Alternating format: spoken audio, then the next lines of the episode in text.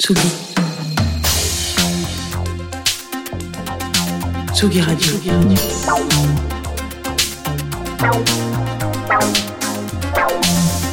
Ça part en fave. Mes joues. Salut mon Jeannot. Bonjour Antoine. J'ai pas entendu la session live dans le studio de Kit Francesco. Tu l'as pas annoncé dans les dates, mais ça doit être un oubli, euh, j'imagine. mais on, réservait la surprise. Un Exactement. Euh, la semaine dernière, mon bon Antoine, dans cette chronique ça part en fave. On avait parlé de digging, euh, mais on avait oublié de parler de digging euh, et on avait parlé de, labels particulièrement et du travail des labels. Alors évidemment, je vous parle pas des majors qui ont tout de même un petit peu mis de côté le recherche musicale et direction artistique dans leur signature parfois, mais il y a tout de même quelques petits labels indépendants qui font un taf assez fascinant en termes de recherche, de curation, de réédition d'artistes un petit peu méconnus ou disparus.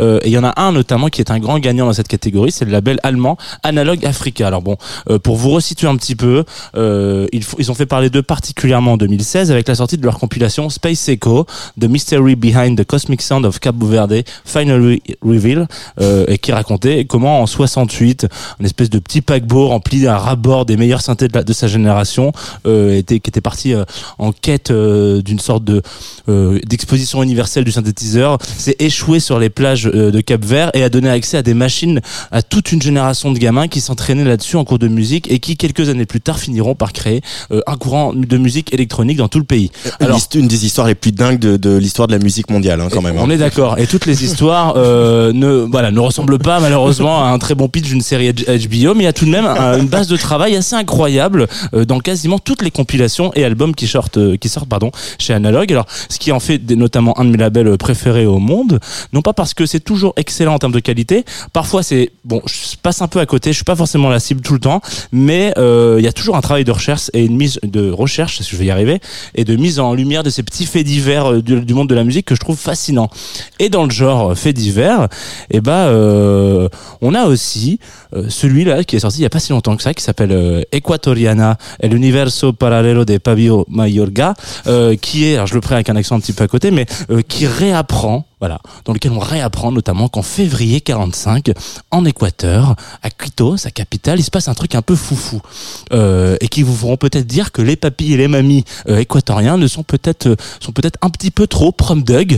Euh, à cette époque, donc la radio nationale, Radio Quito, euh, se lance dans, la, dans une espèce de diffusion exclusive d'une adaptation sonore de La Guerre des Mondes, un fameux bouquin de Herbert George Wells.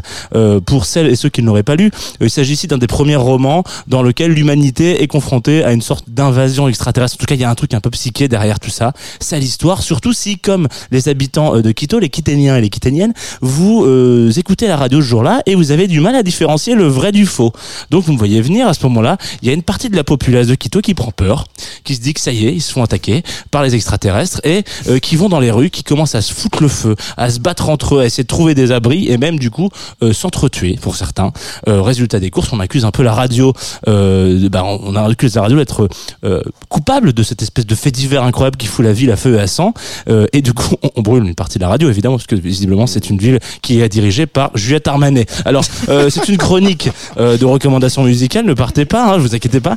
Dans à ce moment-là, en 45, il y a un petit garçon qui doit être dans le coin. Il s'appelle Palibio. Et bon, il habite pas exactement à Quito, mais il s'est un petit peu inspiré de cette histoire. Ça a montré un peu pourquoi il avait envie. Bah, il s'est dit, l'espace, ça me parle, quoi.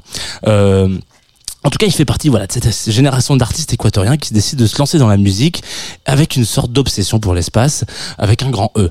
Donc à cette époque, quand il est un peu plus grand, euh, à la fin des années 60, faire du son de l'espace, ça veut dire utiliser des synthés, voilà, tout simplement. Donc cette compilation qui est sortie, je rappelle le titre qui doit être dans mes fiches quelque part, euh, je l'ai évidemment pas dit. Voilà, ta chronique, je vais le redire. Merci. Euh, cette compilation qui est sortie en avril dernier chez Analog, euh, elle retrace un petit peu euh, le parcours de pa Polybio Mayorga à travers voilà ses projets solo, ses différents groupes, ses rencontres, ses collaborations et, et qui est complètement fasciné par cette espèce de son un petit peu d'ailleurs. Je vous propose qu'on s'écoute un extrait euh, qui a une collaboration avec Olmedo Torres, euh, avec qui il a géré du coup un des plus gros labels de l'Équateur. Le morceau s'appelle euh, Mi Ouais, Mia Palsa.